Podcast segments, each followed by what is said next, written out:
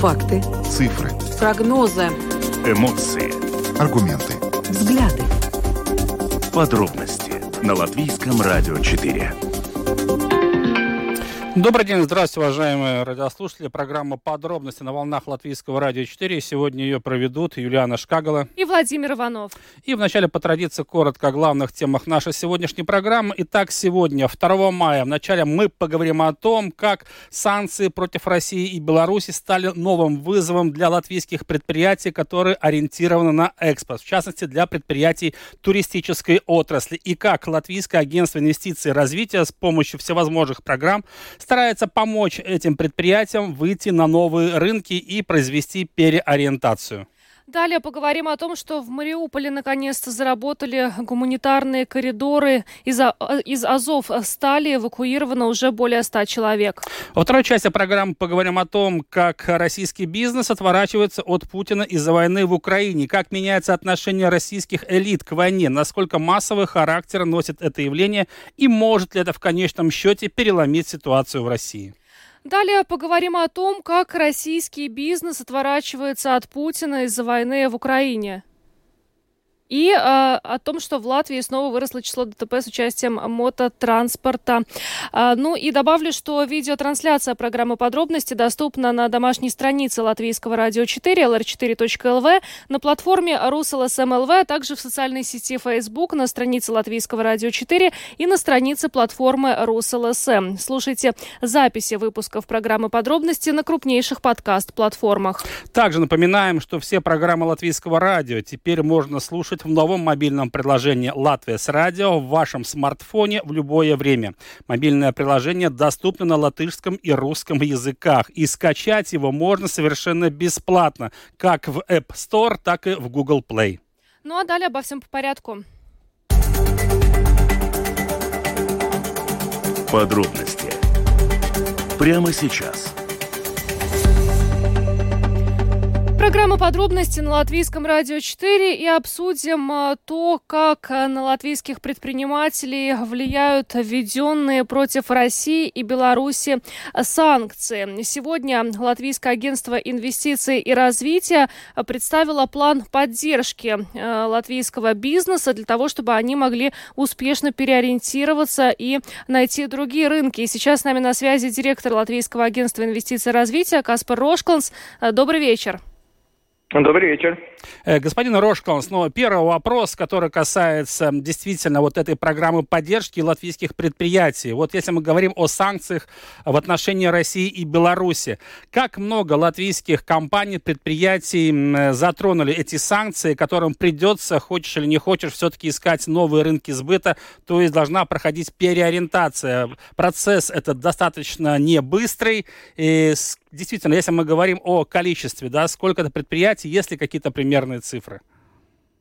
Э, да, но если мы смотрим, тогда около 10% э, нашего экспорта составлял э, экспорт на Россию и Белоруссию.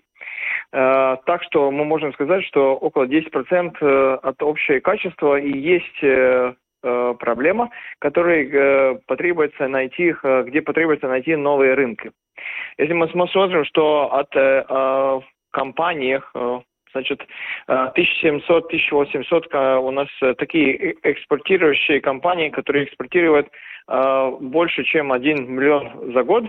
Если так можно смотреть, значит, около 200 компаний сложно пострадает. Но реальная ситуация, что там есть специфические секторы, где, конечно, которые пострадают побольше и которые э, э, кем гораздо легче. Но э, этим компаниям собираются помочь, да, в частности, вот да. Латвийское агентство инвестиций и развития представило этот план поддержки. Э, расскажите, пожалуйста, более подробно о том, в чем будет заключаться эта помощь.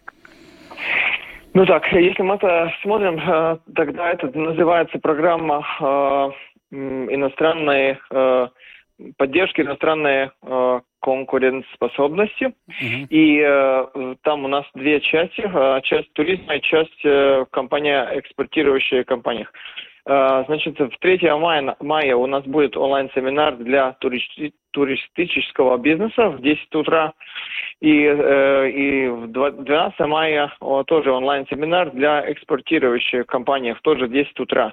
И э, оба э, семинаров можно как бы подать заявление и подключиться через наш портал business.gov.lv. Но то, что на, надо понять, это то, что э, какая поддержка. Поддержка будет для э, всех их э, экспортирующих э, активитет. Э, э, и там увеличили сумму. Была сумма 40 тысяч евро э, за год. Сейчас будет э, 60 тысяч евро за год.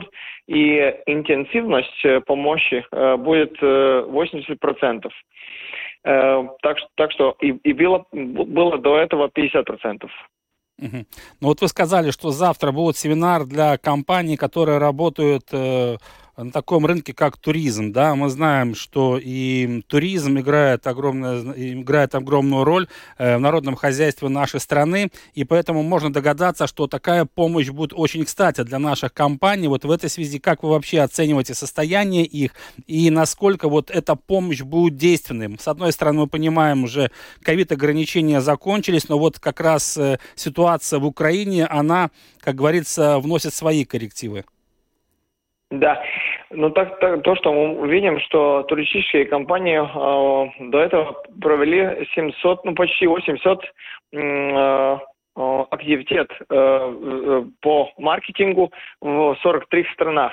То что, то, что мы видим, эта программа улучшения услуги, эта программа, конечно, будет э, улуч, э, увеличить Э, цифр, сколько компания э, от э, туризма будет искать новые рынки. То, что мы увидим, что, во-первых, во-первых, днях война, войне в Латвии, конечно, туризм опять немножко спал. Да, упал, так, точно. Но сейчас уже ви, видно, что ситуация стабилизируется, и опять резервации в лето э, есть. Ну да, потому что и мы с Ассоциацией гостиничного и ресторанного бизнеса э, как раз обсуждали эту проблему. Э, многие туристы э, просто опасались ехать в Латвию, потому что мы граничим с Россией, недалеко как бы от Украины. Это проблема. Да. Но там самое, самое важное, как бы, что мы можем сказать в иностранным туристам, это то, что нет возможности войны кроме э, Латвии и России, есть только возможность войне России и НАТО. И это, конечно, то, что мы увидим, во-первых, было, немножко так неизвестно, и туризм упал, но сейчас э, э, э, эти резервации в летом опять э, появляются.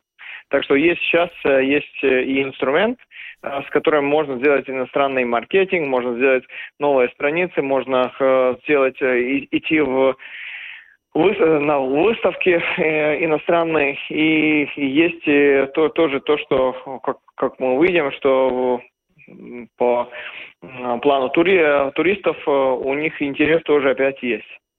Э, господин Рошкаус, но ну, если мы говорим о латвийских предприятиях, которые ориентированы на экспорт, их достаточно много, вы сказали, около 200, да, это те предприятия, которых напрямую коснулись санкции против России и Беларуси. Речь идет только о крупном бизнесе или же в том числе о среднем и малом бизнесе, которые могут рассчитывать на помощь, в частности, Латвийского агентства инвестиций и развития? Э, это инструмент Э, не подходит в крупным бизнес. Это инструмент только годится для среднего и маленького бизнеса. Так что, так что конечно, э, э, эти 1700 компаний, которые экспортируют больше, чем 1 миллион, а большая часть от них средний, средний бизнес. И, конечно, есть гораздо больше маленький бизнес, который тоже экспортирует. И у, у них всех э, э, эта поддержка э, подходит, и они все э, могут использоваться либо этого инструментом, либо нашим э, э, иностранным офисом. У нас сейчас э, 20 э, офисов по все, всему миру. Мы сейчас э, прошлый месяц открыли новый офис, офис в США в, в Бостон, и также новый офис э, открыли в, Торонто. Ну, в связи с введением санкций против России и Беларуси за другие рынки будут бороться и наши соседи, не только Латвия, да, но и Литва и Эстония. Вот как нам здесь быть конкурентоспособными по сравнению с нашими соседями? Да, ну, э, наша компания, если уж сейчас уже идет в экспортные рынки, они уже сейчас э, борются не только с Литвой и с Эстонией, но они уже сейчас борются с любым другим странам мира. Это как, э, как я уже где-то сказал, что это почти как в Олимпиад, где, где все борются с, с, от, ну, как бы все борются с всеми э, вместе. И это означает, что если можно идти в экспортный рынок, э, в, например, не знаю, в Германию, это означает, что это, то, тоже есть возможности думать об Франции и если думать э, об Италии. То, что сейчас, то, что сейчас происходит, если сразу нету какой-то часть сектора и нету части э, э, экспорта, тогда есть э, возможность найти новые рынки, которые до этого не были вообще никто об них не думал. И у нас наша компания это большая часть нашей компании маленькие, и то, что мы видим, что для маленьких компаний гораздо легче переориентироваться на новых рынок, потому что не так сложные и не так длинные это цепочки э, продукта. Вот как раз хотел спросить, вот как раз по поводу вот малых предприятий, они более гибкие, более эластичные, и логистическая цепочка не такая длинная. По вашей оценке, все-таки вот этот процесс переориентации на другие рынки, неважно, это, допустим, европейские рынки, азиатские рынки или североамериканские, как долго это займет времени, как долго это будет проходить? Мы прекрасно понимаем, что война в Украине, к сожалению, завтра не закончится. В этой связи и вопрос, в этом году все-таки или к осени ближе, в основном средний и малый бизнес сумеет уже переориентировать свои экспортные потоки на другие рынки? Это, наверное, по, тоже по по секторам. Например, если мы смотрим в истории 2014 года, когда был э, первый конфликт с, с Россией и Украиной, тогда тоже э, большая часть э, нашего Э, бизнеса э, переориентировался. И в то время где-то потребовался около два года, э, чтобы полностью переориентироваться на новых рынок. Так что сейчас, думаю, и то время было около 40% нашего экспорта шла в США. Сейчас только 10%, так что, наверное, это, это время для переориентации будет гораздо короче. Ну, главное, чтобы э, вся эта ситуация не стала таким серьезным вторым ударом для латвийского бизнеса после пандемии COVID-19. Да, но то, что и, и для этого у нас есть э, этот новый э, инструмент, и для этого тоже, тоже чтобы объяснить, что и какие возможности будет, Э, для этого у нас есть э, эти семинары, чтобы мы смогли э, сказать, что есть поддержка, она уже готова и можно с ей пользоваться. И, и для этого я думаю, что сейчас ситуация гораздо лучше, как 2014 года, либо даже как 2020 года, где когда начался COVID. Когда начался COVID, тогда у нас был локдаун, по-моему, около 12 марта 2020 года, но поддержка для экспортирующей компании мы э, начали выплатить только в лето. Так что сейчас э, опять э, 20, 24 февраля началась война, э, но сейчас уже, в апреле уже у нас инструмент есть. Но скажите, господин Рошкаунс, вот этими двумя онлайн-семинарами наверняка не ограничится поддержка со стороны Латвийского агентства инвестиций и развития латвийских предприятий. Она будет продолжена, может быть, в некоторой другой форме. Да, конечно, у нас есть сейчас э, уже у нас есть э, много разных э, инструментов поддержки, но о всем можно узнать и подать заявление он, онлайн через нашу эту платформу business.gov.lv. Так что если компания там заполнит свой профиль, тогда она будет узнать о всем по вариантам поддержки, как а, они появляются. Что ж, большое вам спасибо. Каспар Грошкалнс, директор Латвийского агентства инвестиций и развития, был с нами на связи. Еще раз благодарим вас за интервью и хорошего вечера. Спасибо. Спасибо. До свидания.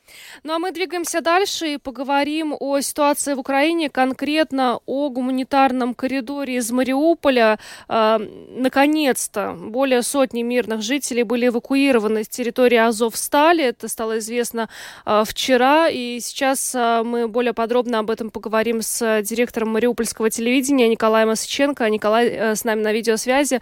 Э, здравствуйте. Добрый день, коллеги. Да, Николай, ну на самом деле это долгожданное событие, и все его восприняли, ну, очень позитивно. Наконец-то хоть что-то там происходит, и мирные жители могут покинуть Азовсталь. Вы не могли бы с нами поделиться подробностями, ну, можно сказать, э, вот этой гуманитарной миссии, как она проходила, и куда эти люди были эвакуированы в конце концов? Э, смотрите, там история такого рода, что, ну, э, во-первых, очень многие телеграм-паблики, многие новостейные сайты уже поспешили опубликовать как, как, как, как какое-то фото старое э, с текстом, что эти люди уже здесь, в Запорожье, вот где я сейчас, да. На самом деле нет, значит, то, что я узнал вот буквально за пять минут до включения к вам, автобусы с этими людьми вот только сейчас подъезжают к населенному пункту Мангуш. Это Донецкая область, это, скажем так, э, ближайший такой пункт к Мариуполю. Они подъедут в Мангуш, они заберут там еще людей, потому что в Мангуше тоже ждут, ждут люди, которые давно хотели бы эвакуироваться в Запорожье. После Мангуша они поедут в сторону Абердянска, там на кольце их целый день тоже ждут люди, которые тоже хотят ехать. И вот только после этого, вероятно, они поедут в сторону Запорожья. При этом мы должны понимать с вами, что вот эти люди, которых выпустили русские с Азов стали, да, это ничто, ничтожно малая, малая часть людей на самом деле. Но даже эти люди должны были вначале поехать в Безыменное, населенный пункт, который э, известен тем, что в нем есть э, фильтрационный лагерь. То есть этих людей выпустили только после того, как они прошли вот эту вот процедуру унизительную, да. То есть только после того, как Россия э, поняла для себя, что это не так называемые нацисты там, там, да, или еще кто-то. То есть эти люди, на самом деле, они два месяца прожили в убежищах, и сейчас вот уже два дня они пытаются оттуда уехать. И это все очень тяжело, это очень долго. Мы же должны понимать, что эти люди, ну, находятся в автобусах, да, э, сидя без особого изобилия еды, воды, но немаловажно еще тот факт, что э, вот этих людей выпустили русские с Азов стали, да, а там же еще очень много людей, то есть если мы говорим про город в целом, это около 100 тысяч людей еще там. Если мы говорим про Азовсталь, это несколько сот э, мирных жителей тоже еще, еще там. И мы же должны что еще понять, что Азовсталь – это город в городе. Э, от одного конца до другого конца завода э, около 11 километров. А люди, которые находятся там, мирные жители, они разбросаны по убежищам разным. То есть э, минимум по шести разным убежищам раскиданы люди. Мы понимаем, что комбинат бомбится каждый день, каждую ночь самолетами, артиллерией, кораблями. Вот. И очень многие люди не знают даже о том, что есть вот эти зеленые коридоры, потому что узнали о них только те, кому смогли э, добраться наши во... Во... военные, которые там тоже, да. Но ведь наши военные тоже, они где-то в одной точке, мирные жители в, друг... в других точках э, комбинат обстреливается, здания цехов валятся, здания над убежищами валятся тоже, то есть в некоторые убежища нету доступа вообще. Николай, вы сказали про фильтрационный лагерь. Это звучит э, на самом деле страшно, и только одна ассоциация со Второй мировой войной. А э, все ли проходят через этот фильтрационный лагерь? То есть э, что с ним, что с людьми происходит непосредственно там? Вы знаете, очень правильный вопрос. Э, и у меня его спрашивают на все включениях в любые СМИ. То есть мы же журналисты, и мы же понимаем, что мы должны спрашивать, что волнует общество. А вот у меня такой ответ, знаете, он очень пессимистический. Я не встречал еще ни, одно, ни одного человека, который бы вышел из этого фильтрационного лагеря, и к нему бы в этом лагере были какие-то вопросы, да, то есть все эти люди, с которыми я общался, это все люди, которые прошли вот эти вот фильтрационные допросы, а, отпечатки пальцев, базы данных, еще что-то, и они не были уличены в связи с нацистским режимом, да, вот. А что с теми людьми, которые уличены были, я вам скажу, я пока не знаю. Я слышал только лишь, что их э, вывозят в Еленовку, в Донецк, в тюрьмы, вот. А что с ними потом, не знаю. Николай, скажите, вот вы сказали, что русские там э, допустили выход около 100 человек из Азов стали, а какую роль в этой эвакуации сыграли ООН и Красный Крест? Слушайте, ну, э, на самом деле ООН и Красный Крест, э, они, э, скажем так, были теми двигателями, теми подталкивателями международными, которые, видимо, и заставили русских ну, сделать вот такой некий жест доброй, доброй воли. Но мы же должны понимать, что вот эта вот обменная, ну, точнее, вот эта вот, вот эта вот миссия, которая сейчас э, эвакуационная, она готовилась на самом деле здесь, э, в Запорожье, я это видел, она готовилась очень многими ведомствами, то есть это мини, Министерство оккупированных территорий, это офис президента, это областная военная администрация Запорожская, областная военная администрация Донецкая.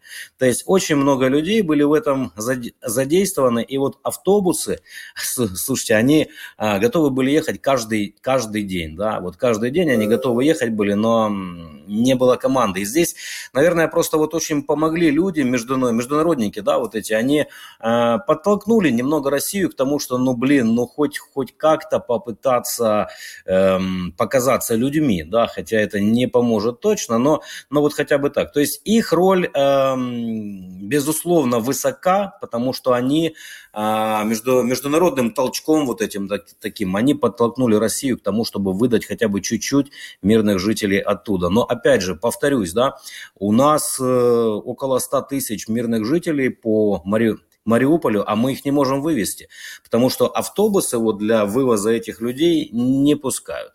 Э, вчера люди ждали на Порт-Сити, я знаю, что к этим людям а, подъезжали военные, военные русские и разгоняли их оттуда, что ничего не будет, уходите. Ну, то есть они категорически не заинтересованы в том, чтобы люди ехали сюда.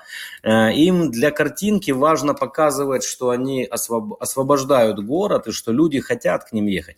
Вы знаете, еще вот один момент. Сегодня м- спрашивал у меня мой старый коллега, у него родители остались там еще в Мариуполе, и они боятся выезжать. Боятся почему? Потому что им говорят русские, что раз вы получали здесь гуманитарную помощь, вы в списках были на получение русской гуманитарной помощи, и теперь при въезде в Украину вас арестуют и посадят за то, что вы брали у нас еду.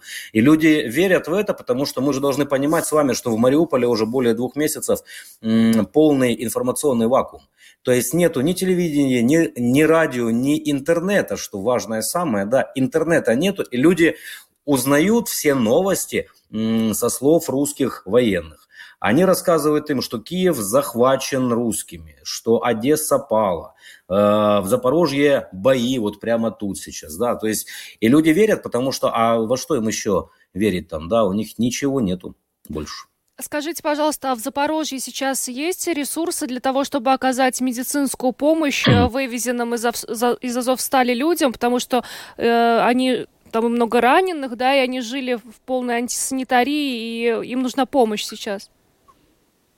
Смотрите, каждому человеку, который выезжает из э, Мариуполя, нужна помощь как минимум психологическая, да, потому что это очень большая а, травма войны, скажем так. А деткам нужна помощь а, психологов очень сильно нужна. Вот мы а, прожили только три недели в аду в том, да, я смог оттуда выехать и вывести семью.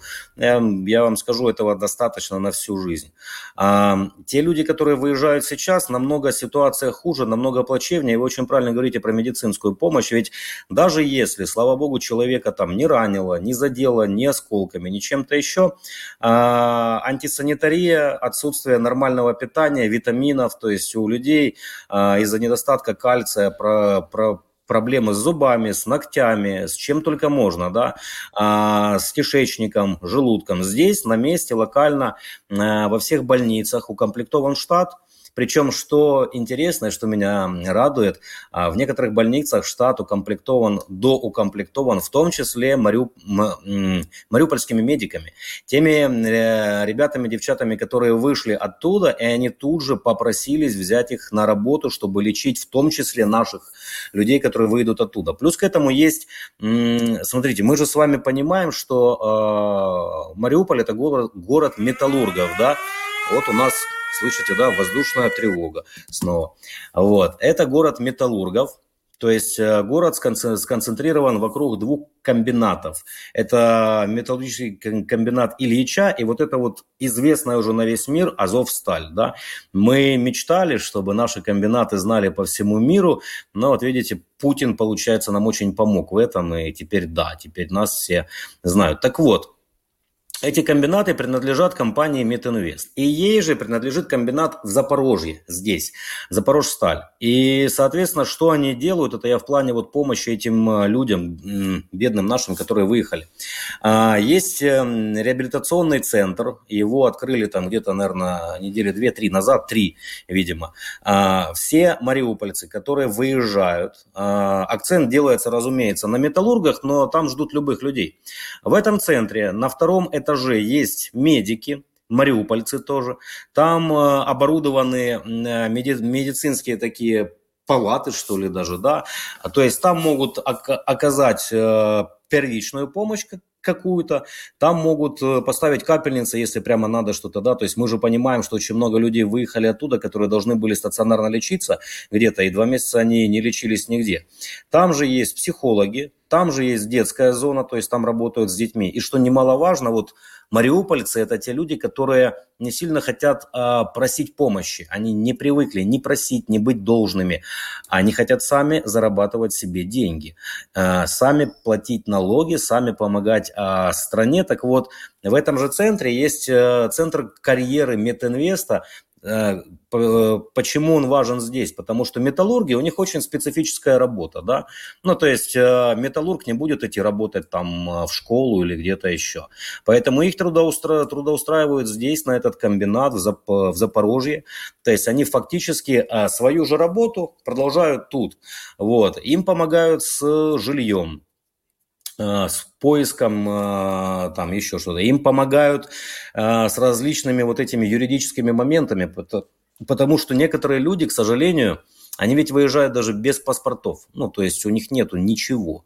Одежды – это само собой. То есть люди в чем были, в том они и едут. А мы понимаем, что вот э, тенденция была такая, что когда начался ад этот, была зима, потом весна, но она была зимняя такая весна тоже.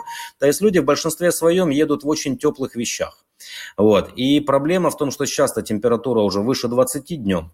То есть людям жарко, людям нужны вещи. Детки эти бедные, слушайте, ну они едут тоже в чем были, да, а детки же имеют тенденцию расти, и они уже из этих вещей выросли. Но это, это жуть. То есть ты, когда видишь вот этих людей, я э, очень надеюсь, что либо ночью сегодня, либо рано с утра я поеду вот на эпицентр. Это э, пункт э, встречи всех вот беженцев.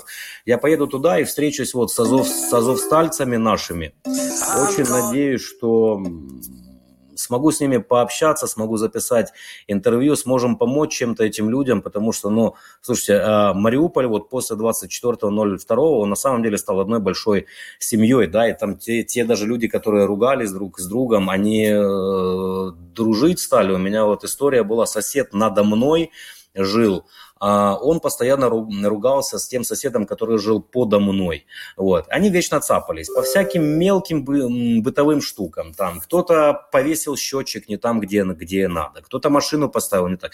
И вот у них вечные были вот эти вот цапания, как, когда соседа рани, ранило, вот того, который жил надо мной, то жизнь ему спас тот сосед, который жил подо, подо мной. Потому, потому что, как выяснилось, он в 86 году проходил курсы военно-полевого медика.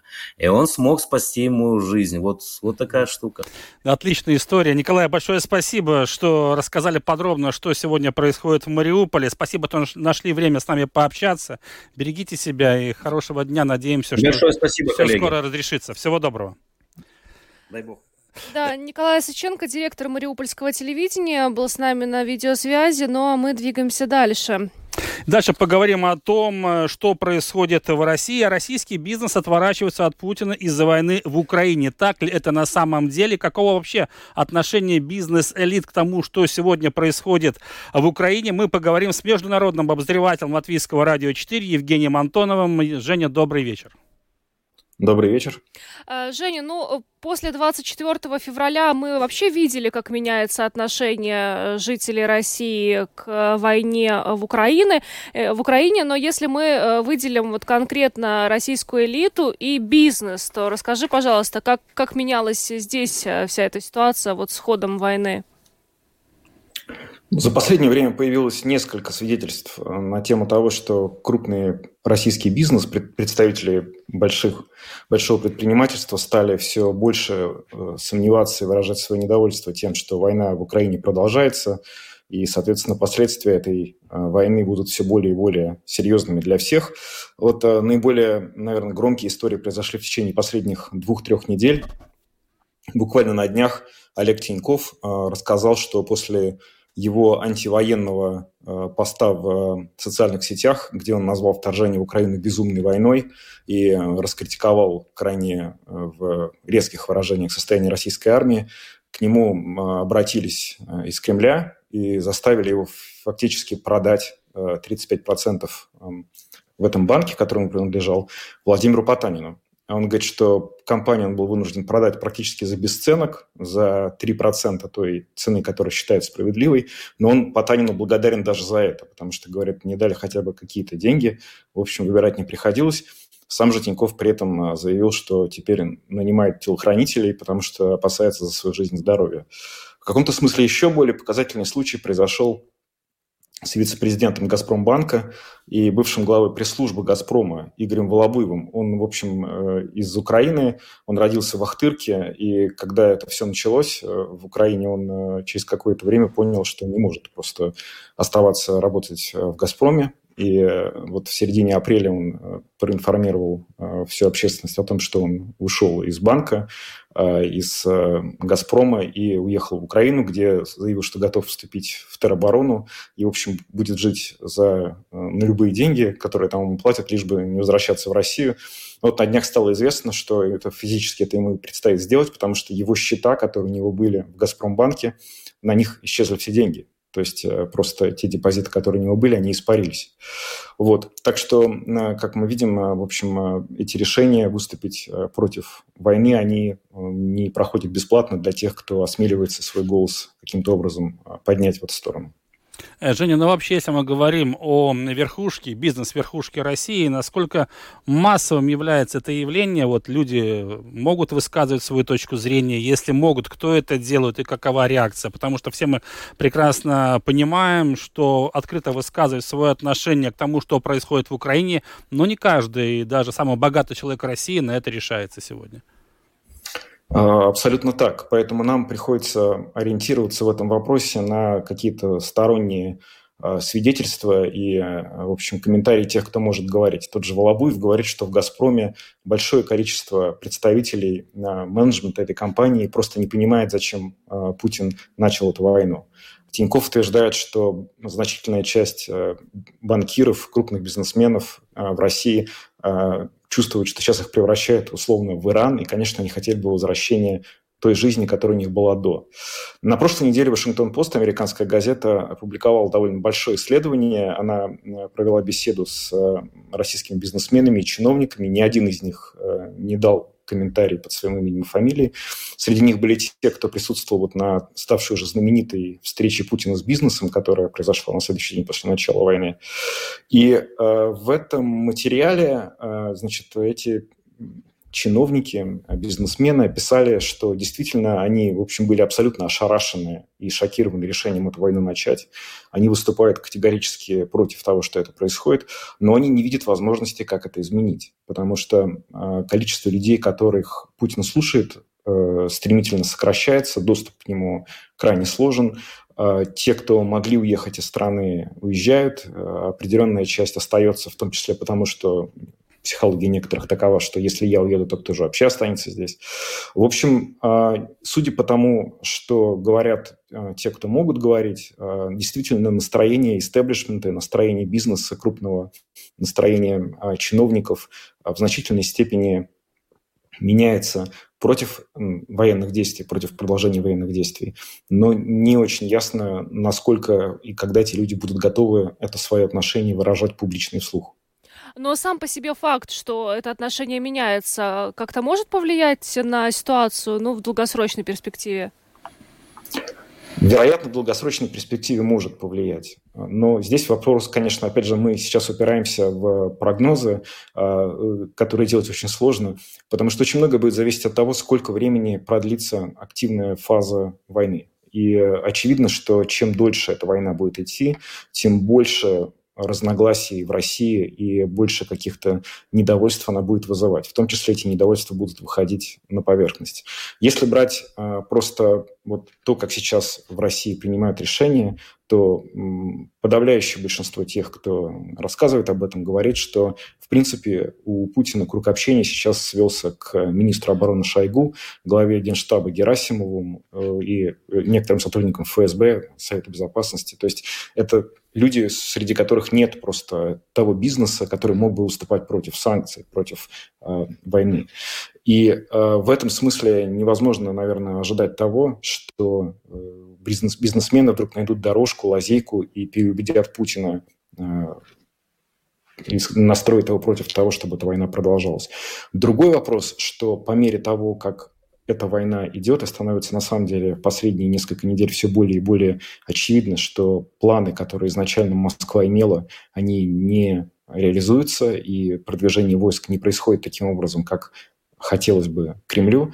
Э, все это будет все больше и больше оказывать давление как на тех, кто принимает э, военно-политические решения, так и придавать смелости тем, кто, собственно говоря, выступает против этого и сейчас колеблется, думая о том, имеет ли ему смысл заявлять свои позиции вслух. В общем, в долгосрочной перспективе действительно это может привести к каким-то последствиям для этой ситуации. Ну, наверное, нам еще нужно подождать осени, когда, наверное, станут и будут видны результаты санкционной политики Запада и Северной Америки в отношении российской экономики. Возможно, тогда мы тоже увидим какую-то иную реакцию со стороны бизнес-элит э, России. Да, ну что ж, большое спасибо. Евгений Антонов, международный обозреватель Латвийского радио 4, был с нами на видеосвязи. Женя, благодарим тебя и хорошего вечера. Спасибо. Ну а мы двигаемся дальше и поговорим о, об, об открытии мотосезона. Марш, в Ри... Э, Марш мира прошел в Риге на, на, который собрал около трех тысяч байкеров. Это традиционное мероприятие, когда э, считается, что официально открывается мотосезон. И именно сегодня поэтому мы поговорим о безопасности на дорогах, потому как, согласно э, статистике Латвийского бюро страховщиков транспортных средств, э, в Латвии э, в прошлом году снова выросло число ДТП с участием мототранспортных средств. И сейчас э, более подробно об этом мы поговорим с президентом Латвийского автомотообщества, членом Совета безопасности дорожного движения Юрисом Звербулисом. Э, добрый вечер. Э, добрый вечер. Э, Юрис, ну первый вопрос. С какими чувствами, эмоциями вы встретили открытие нового мотосезона? Ну, в общем, с положительными, конечно, чувствами. Ну, начинается движение, весна, лето, люди передвигаются, но в то же время, конечно, Э, появляется и опасения за, за то, что э, ну, как, как будет в этом сезоне, как будет с безопасностью, удастся ли нам э, сдержать, к сожалению, эту все возрастающую кривую попадания в аварии и ранения людей и их смертей. Вот отсюда вопрос, как бы вы на него ответили? Все-таки э, агрессивность э, мотоциклистов это миф или нет? Я думаю, что здесь э, нельзя говорить э, про всех мотоциклистов. Да? И это то же самое, что говорить средняя температура в больнице 36,9. Да? Ну и что вам это скажет? Я думаю, что абсолютное подавляющее большинство мотоциклистов это реально думающие люди, которые соблюдают правила дорожного движения и заботятся о своей э, безопасности и, и, конечно, о безопасности других участников движения. Но в то же время нельзя э, отрицать, и, к сожалению, довольно часто мы видим отдельные экземпляры, которые ну, явно не в ладах э, с головой, или же наоборот считают себя выше, выше общества, которые могут э, не соблюдать правила, Э, плевать на других э, людей, на, на их безопасность, на их комфорт, ну, хотя бы те же самые ночные гонки без, без глушителей, да, которые идут э, по, по, по, по, по всей Риге э, э, ночью, да, появляется э, обгон транспортных средств в неразрешенных, э, неразрешенных местах с угрозой жизни себе и угрозой окружающим, э, несоблюдение скоростного режима, взнос, взносное э, с многократным привлечением э, скоростного режима. То есть это все, все факторы, которые тоже нельзя отрицать и которые есть, и для этого нужно проводить воспитательную работу и, естественно, и контролировать дорожное движение, особенно в этом секторе. Но то, что все мотоводители, это злостные нарушители, я э, ни в коем случае не, не, не хотел бы так утверждать и так точно не, не, нету.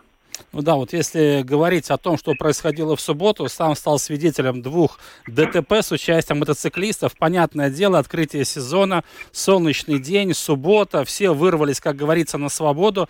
Но я скажу так, по личным наблюдениям, подавляющее меньшинство мотоциклистов соблюдали правила дорожного движения. То, о чем вы только что сказали. Нарушение скоростного режима, правил обгона. И было видно, что мотоциклисты и водители не могут поделить одну полосу движения, да, создают создаются конфликтные ситуации. И все это ведет к тому, что случаются вот эти ДТП. Скажите, пожалуйста, вот все-таки у вас есть какие-то данные, вообще Латвия в этом случае отличается от других стран, стран Балтии? Вот я имею в виду ДТП с участием э, мотоциклистов. У нас ситуация хуже или лучше? И вообще в контексте там Европы, например, мы действительно отстаем? Или у нас здесь примерно так же, как и в остальных странах, ничего особенного не происходит? Я бы сказал, что, к сожалению, по статистике, если смотреть э, чисто на цифры, то, к сожалению, мы отстаем, и отстаем довольно значительно. Э, здесь можно привести хотя бы один, эм, один показатель, да, это э, число погибших на миллион жителей – и если ну, условно, условно говорить, э, что, скажем, средний показатель по Европе это меньше, чем 50 человек, да, это где-то 48-49 человек на миллион погибших, то, к сожалению, в Латвии этот показатель это 69 человек. Э, было в предыдущий год э, число погибших, да, и по этому показателю мы, к сожалению, находимся в нижней части этой статистики мрачной, э, но наши соседи, к сожалению, такие страны, как Румыния, Болгария, ну и Литва тоже где-то здесь рядом. В то же время э, другой наш сосед Эстония, они находятся уже на уровне среднего показателя – Э, по Европе, да, у них 48, э, если я правильно помню, было в прошлом году, и предыдущие годы у них уже тоже был достигнут этот э, показатель. Ну и если для сравнения можно посмотреть передовики, так скажем, да, это Швеция и Великобритания, там порядка 20-26 человек на миллион человек, погибших в ДТП. Да? То есть в этом показателе у нас еще необходим очень и очень большой прогресс. А, к сожалению, последние три года Латвия, скажем так, топчется на месте. Если предыдущие годы мы были где-то в передовиках даже по европейской статистике по темпам снижения погибших, да, и мы, мы одни из немногих, которые достигли эти показатели темпа снижения, то последние три года мы не только стоим на месте, да, не продолжаем снижение, но и можно сказать, что даже наблюдается э, прирост за, за прошлый год по сравнению с 2020 годом был прирост э, порядка, по-моему, шести человек больше погибло в ДТП, да. И здесь, э, я думаю, что в Латвии пришло время Э, ну, не, ну, скажем так, прошло время таких, скажем, сравнительно, сравнительно э, дешевых решений безопасности движения, то есть дешевых в том смысле, что не требующих больших финансовых вложений, ну, например, это как административные Э, изменения административных наказаний, изменения штрафных э, очков, которые были введены, позитивно влияет на эту статистику, да, различные акции, да, небольшие улучшения в каких-то правилах дорожного движения, да, к сожалению, этот, э, этот лимит уменьшения ДТП, вероятно, уже исчерпан его все равно нужно в любом случае, конечно, продолжать, но он уже не дает того необходимого нам эффекта. И сейчас государству нужно э, конкретно переоценивать свои э, приоритеты и вкладываться в инфраструктуру. Это самый-самый такой финансово объемный и финансово требующий, затратный э, составная, составная часть этой безопасности дорожного движения. И без улучшения в этой сфере, ну, я думаю, что мы не, даже не, не дойдем, не добьемся какого-то радикального изменения. В том числе, конечно, обязательно нужно продолжать воспитательные акции, да, и как можно более э, конкретно, э, ну, скажем так, таргетированно участвовать в этих э, акциях, да, в этих э, информационных э, мероприятиях, да, для того, чтобы именно достигало те слои населения, которые наиболее Э, подвержены угрозе да, попасть в ДТП или которые, наоборот, сами создают. Да. Но здесь можно э, при, привести пример, что 70% погибших да, в Латвии – это малозащищенные участники дорожного движения. Это тоже один из самых высоких показателей в Европейском Союзе. И, и очень большая часть это пешеходов, и, к сожалению, еще очень большая часть погибает на пешеходных переходах. И в это же число э, входит и э, погибшие на велосипедах, на, на, на сейчас уже можно говорить на электроскутерах, да и в том числе на, э, на мотоциклах. Да. Так что в этой, в этой сфере в Латвии еще есть очень, очень много что, что делать и что улучшить. Что ж, большое вам спасибо за интервью. Юрис Звербулис, президент Латвийского автомотообщества, член Совета безопасности дорожного движения, был с нами на связи. Еще раз большое вам спасибо и хорошего вечера. Счастливой дороги. Да, благодарим господина Звербулиса. Ну, действительно, статистика говорит о том, что каждый год у нас официально регистрируется более 500 э, дорожно-транспортных происшествий с участием мототранспортных средств. И, к сожалению, эти цифры не уменьшаются, а наоборот, есть тенденция к увеличению. С этим надо что-то делать. Ну и, кстати, на дорогах вновь появились электросамокаты. И э, тем э, людям, которые пользуются электросамокатами, тоже нужно быть очень внимательными, потому что это э, тоже стало э, нашей ну, достаточно большой проблемой. Как поделить э, тротуар э, водителю электросамоката с пешеходом. Так что э, будьте внимательны на дорогах. Ну а мы на этом завершаем программу подробности. С вами были Владимир Иванов. Юлиана Шкагала. Звукооператор Уна Гулбая, видеооператор Роман Жуков. Всем хорошего вечера и до завтра. Всего доброго. Пока.